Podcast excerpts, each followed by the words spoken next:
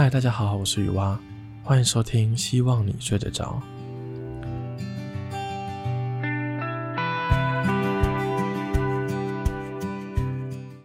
不知道大家最近过得怎么样哦？我觉得我最近的生活好像慢慢的一切都在往一个好的方向发展。这几天 Podcast 的数据呢，就多了一百多个下载数，听众也慢慢变多了。我跟另外一个朋友还有一个。因为只是好玩做的一个节目，才上传到第二集，就上了休闲类的排行榜一百五十几名，轻易的就快吹过这个频道了，都让我有点不知道要哭还是要笑了。总而言之呢，我觉得生活中的一切都在往好的方向发展中，也祝福各位听众都能有这样的感觉。现在外面有一台救护车，不知道大家听不听得到？好，之前说到我们家在举办一个减肥比赛嘛，那减肥除了饮食跟运动之外，喝水也是很重要的，所以我每天都要喝很多很多的水，很多很多的水，很多很多的水。因为我才发现，在这个减肥比赛之前，我平常喝的水都是这个建议喝水量的一半左右而已，所以我以前喝的水根本就是不够的，嗯，之后要多注意了。可是每天喝水真的很烦，也很无聊。很烦的点是你要一直跑厕所，你跑厕所的频率增加了很多。无聊的点是它就没有味道，所以我昨天晚上就想说，诶、那我加一点盐巴进去看看好了。加的量不多，我是一个一点五公升的水壶，大概加了半匙的盐巴这样。它其实喝进去是没有咸味的，但好像有一变得那么顺口一点点。我就，但我就怕喝盐水，喝这种很淡的盐水是不好的。就我就上网找了一些资料，发现这个资料好少哦，几乎没有人在讨论这个。我也去找了一些 Google Scholar 的一些 paper，翻了一些文献，也都没有找到一些相关的资讯。所以应该大家都不在意喝盐水这件事情吧？好吧，那我就先来试试看。我们下一集再来跟大家说我的实验结果，感觉怎么样哦？但我现在自己是觉得，可能就注意自己一天的钠含量不要超标就好了。上一集呢，有说到最近要一直出门玩，玩好几天，玩好几趟。那已经玩回来两趟了，有两个呢已经结束了，一个是跟鲤鱼小姐去苗栗泡温泉，另外一个就是跟同学们去露营。这两趟玩的过程呢都非常的开心，但我就回来的时候陷入了一小小段时间的低潮，所以今天的重点呢就是放在这个。出门玩好几天的快乐，然后最后再提一下这个低潮的原因好了，就让我来慢慢的分享吧。好，那首先呢，真的要先抱怨一下一件事情哦，我家的车子不知道它是怎么样，它好像是一个鸟屎的吸引器，还是还是它长得很像鸟的马桶吗？我不知道。大概不知道前几集有聊到，就是我家。有一次机械车位要维修，就去外面的停车场停了大概半天，就被滴到一坨很大的鸟屎在那个前面的挡风玻璃嘛。然后这次去露营呢，过了一个晚上后，那个我车子后面的挡风玻璃出现超大一滩鸟屎。如果听到这里比较细心的听众们呢，就会注意到我的量词有一点变化哦。没错，是一滩，不是一坨。诶，那只鸟不知道是拉肚子还是怎么样诶，还是它带着它一家大一家老小一起来排泄？它是一滩的，我的后挡风玻璃大概有三分之一都是鸟屎，而且我在因为有回来的时候有下一点点雨，那我就有时候要开一些开一下后雨刷，嗯，一堆一些鸟屎加上后雨刷刷过去刷过来，好，那画面我就不提啦，那画面太美，各位自行想象。我家的车买到现在快一年，使用的频率算蛮低的。这个正常的车子呢，一年大概就跑个一点五公里到两万公里，正常平均的这样。那我们家到现在还不到六千，而且大部分都是停室内的停车场，所以使用频率真的蛮低。但我家车子被鸟屎滴到，然后去洗车的频率却出奇的高，到现在已经三到四次了。所以我得出一个结论：我家这台车呢，它长得一定是在鸟界一个很好看的马桶，所有的鸟呢都想来我家车子这边排泄，嗯，一定是这样。好，鸟屎的话题就到这边了。好，来聊聊我们的露营吧。我们这一次的露营呢，预计是八个人，两天一夜，在一个接近北部的一个露营区。我们是去那种懒人的露营，不用准备自己的帐篷，也不用跟他们租帐篷，也不用准备食材，他们就会把住的地方弄好，烤肉的食材准备好，烤肉的用具准备好，帮你准备早餐，还有充气床，还有冷气，所以也有人称为这种叫做废物露营。那我们的时间呢是二号、三号，差不多是一个礼拜前。那这个日期呢，就刚好是。那个海葵台风要登陆的时间的前后，哇，真的超衰的。我们原本一开始，呃，原本一开始是南部有个台风嘛，我还有一点庆幸没有影响到我们的露营。但过没多久就跑出这个海葵台风，而且出去的前两天还是前一天的气象预报，就是显示这个海葵台风呢会非常的剧烈影响北台湾。那现在呢，我们知道它是往南走了嘛？但那时候就是显示会影响北台湾。那时候还有个新闻标题，我印象超深刻。他写说这是台湾四年来最剧烈的穿心台。看到这个标题，我的心都凉一半了。那我又是主揪，所以就要有一些心理准备了嘛。感觉就会有一堆人说我不去。那为了我们自己的安全，为了整趟行程的安全，我也必须要做一个要不要取消这个活动，要不要取消这个露营的决定。我有查了一下法规，法规是说，只要当地县市有陆上台风警报，而且要有放台风假，露营区或饭店，他就必须要全额退款或者是延期。但很尴尬的就是，那时候的预报是台风会在九月二号凌晨的时候登陆，也就是我们露营的第一天，然后隔天的三号才会最剧烈的影响到台湾本岛。换句话说，就是我们的第一天是绝对不可能放台风假，第二天有机会放，所以九成九是没有办法退费的。好险我找的露营区不是那种路超小条，在深山里面的那种露营区，它就是在一个平路旁边，路还算蛮好开的。所以评估过后呢，就还是决定成型了这样子。我们原本是八个人，两台车。有一个男生呢，因为忘记了好久之前有跟女朋友约定这两天要出去玩，所以不能来，剩七个。露营的前一天呢，有一个女生说她爸爸觉得很危险，不让她去，所以剩下六位。露营集合当天的前一个小时，有个男生说他觉得台风很危险，所以临时取消，剩下五位。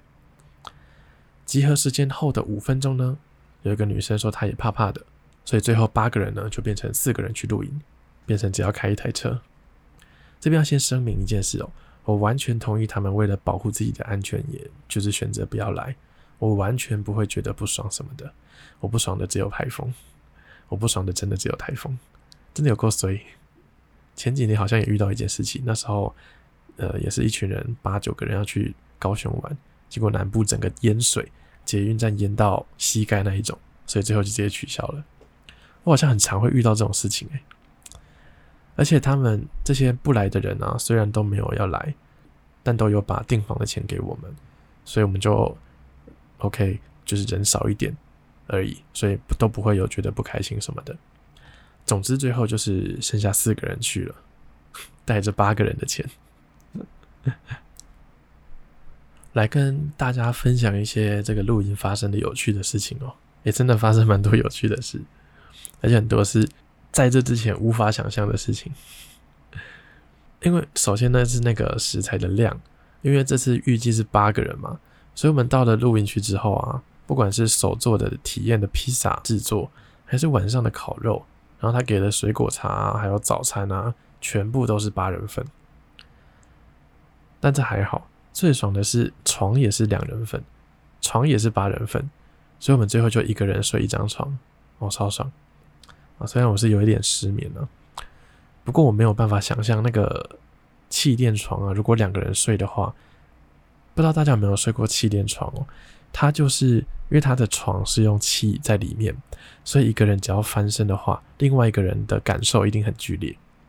所以我有点没办法想象，如果真的八个人去，我要跟别人一起睡一张床，这样互相影响的话，那个晚上我到底睡不睡得着？不知道。好，总之我们就是最后我们就是两个男生两个女生去露营。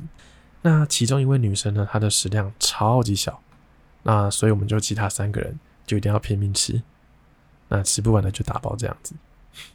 我的减肥，我们家的减肥比赛就败在这两天了。整个露营的过程呢，那时候我记得气象都还是显示台风应该会侵略北部，所以我就要一直心理准备，一定要做到最充足的那一种。我还在思考说，如果呃晚上烤肉如果下雨的话，那些桌椅要摆哪里，那个烤肉架要摆哪里，动线会比较流畅，才会比较不会被雨淋到。那如果晚上下暴雨的话，我们住帐篷的人会不会漏水？那如果漏水要怎么办？那么男生的帐篷如果漏水的话，是不是可以去女生的小木屋的里面的地板睡觉？这样会不会不太好？我我整个晚上就一直在思考这些问题。结果露营这两天呢，完全没有下雨，台风的路径就不断的南移，不断的南移，最后好像就是东部跟南部的灾情最严重吧。我真的觉得南部超可怜哎，第一个台风直直的朝他冲过来，那第二个本来大家都以为要往北部走的台风。最后也跑来南部了。世界各国的预测路径都是往北部的，他最后还是跑来南部，像有磁铁一样。所以，我们这一次的露营呢，丝毫没有受到影响。露营的过程中，一滴雨都没有都没有下。有一个同行的女生，她就很开心的说：“我们花了一个人的钱，享受到了两个人的价值，超开心。”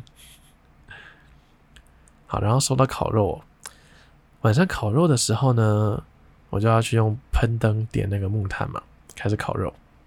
后来聊一聊，就发现，诶，其他三个人说他们都不会，不会点这个木炭烤肉，他们烤肉的经验比较少，所以我就变成这个团体烤肉专业里面的一个权威哦。大家说什么都要来问我的感觉，一口气满足了这个虚荣心。但殊不知，我在别的那种烤肉团体里面也都是一个小菜鸡，负责生活的也都是别人。我就是在旁边顾一些最简单的肉这样子，不过在这边我就是权威，大家都要听我的，我说有熟才有熟，这种感觉，啊，有点太浮夸了，大家还是知道东西有没有熟。其实我觉得烤肉那个有趣的感觉，那个醍醐味，其实不在于烤肉本身，大家有没有觉得其实是聊天呢？烤肉这个事情呢，它就只是让你的手有一件事情做，让大家每个人都有一件有一件事情做。然后可以很放松的聊天这样子，然后烤肉又蛮好吃的，而且我们这一次呢，就是大家都会主动的去做一些事情，都没有那种没有那种躺分仔，所以我觉得这个露营团，这个烤肉团呢，一百分。好，接下来就要分享一些思维爆炸的事情了。时间就快转到要睡觉的时候，我们就聊完天，要离开小木屋了，回到我们的帐篷睡觉。这个睡觉的前一刻呢，这位男同学就开口问了我一句话，他说：“哎、我可以脱裤子吗？”我下意识的回答说：“嗯，当然可以啊，因为我觉得他应该会穿个内裤吧。”但又觉得这个瞬间觉得怪怪的，我可以脱裤子吗？这件事情为什么要问？如果你有穿内裤的话，干嘛要问？这不是很正常？所以我就补了一句说：“啊，你会穿内裤吗？”你们猜他的答案是什么？答案是没有。我真的很不想看到他的器官，我真的不想看到，但我也不想让他不舒服的睡觉，所以我只好在心里希望他的棉被会好好的盖好。我也叫他好好的盖好你的棉被，他也说他会好好的盖好。所以不管之后我都起床尿尿啊，还是隔天早上起床，我睁开眼的第一个想法，坐起身的第一个想法就是，拜托，拜托他的棉被是盖好的。还有一件让我很 shock 的事情是，同行的另外一个女生也有分享，他在家里如果没有人的话，他也是不穿衣服的，连内衣都不穿那样。哦，大开眼界，还是其实大家觉得还是很正常。好，总之隔天呢，我们就带着大包小包的行李，还有一堆吃不完的食材跟早餐就回家了。整体而言，算是一个非常棒的露营体验，希望之后还可以还可以会有。好，最后来跟大家聊一下哦。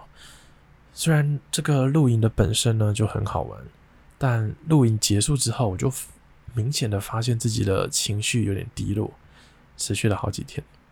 仔细思考了一下之后，应该是因为，呃，这趟同行的人要么有工作了，要么隔天就要去面试了。但等着我的是开学。原因是因为我的本系的选修课程有三学分修到外系的课，所以等于我的毕业门槛，本系的选修就少了三学分，我就没办法提论文考试，就没有办法毕业，所以就只好延毕学习这样子。这大概是三个月之前发生的事情了。我还记得那时候，我真的非常非常难过，非常难以接受，就只能不断的责怪自己为什么要那么粗心大意，就一直责怪自己这样。到了后面就只能慢慢接受，慢慢释怀，然后开始重新调整自己的人生规划这样子。到现在就没有那么难过了。那这次露营呢，看到这个，又看到这些同学嘛。而且他们也都开始进入人生的下一阶段了，那我还要在这边原地踏步半年，所以这个心情就好像又再次受到影响了。但这个情绪也就是过了几天就释怀一点的啦。还记得那个时候有一个同学跟我分享，他说：“人类是群居的动物，所以当你跟别人不一样的时候，你就会感到焦虑，你就会感到沮丧。这个时候你不要急，你就是慢慢把。”手边的事情一件一件的完成就好了。嗯，我觉得很有道理。所以，与其在这边难过，不如好好的想想怎么好好的利用这多出来的半年吧。我还是有，我还是有信心未来会成为一个厉害的人，所以就要把这次的事情记下来，不要让它再发生了。我应该是第一次在节目里说一些比较负面的话吧？应该不是说负面，应该是比较。比较内心的话，比较真的不好跟大家分享的话，所以我要用一个笑话来做结尾。你们知道谁的英文名字很棒吗？答案是 Gina，因为 Gina 棒。好啦，今天就聊到这里，祝各位听众有一个好梦，晚安。